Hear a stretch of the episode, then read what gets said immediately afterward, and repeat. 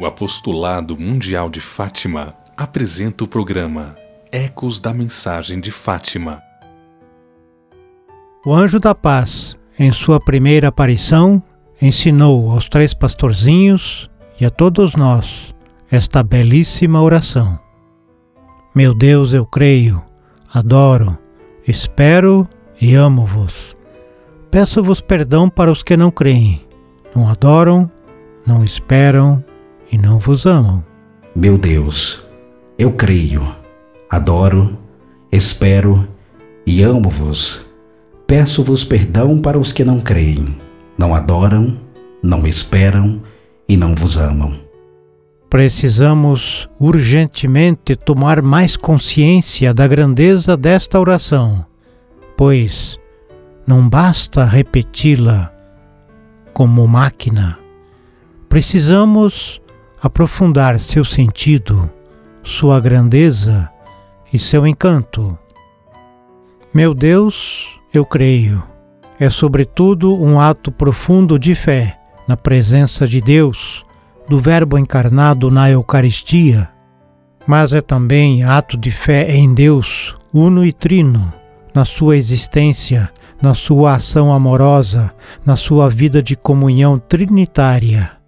É ato de fé de que Deus está em nós e à nossa volta, que nele somos, nos movemos e existimos.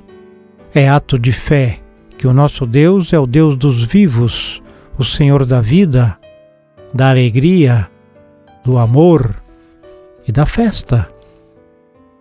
É ato de fé na ação providente do seu amor e do seu coração. É ato de fé na sua generosidade. É ato de fé na sua infinita beleza, no seu encanto, no seu amor. Fazer estes atos de fé ajuda a cada um de nós a sermos mais cristãos, a termos uma fé mais adulta, a viver uma fé mais amadurecida o anjo também ensinou a pedir perdão por aqueles que não creem. Assim, nós aumentamos o nosso coração ao mundo inteiro, onde mais da metade da humanidade não acredita em Deus como Salvador e Redentor. Dessa forma, alargamos o nosso coração ao mundo inteiro, onde mais da metade da humanidade não acredita em Jesus Cristo como Salvador e Redentor.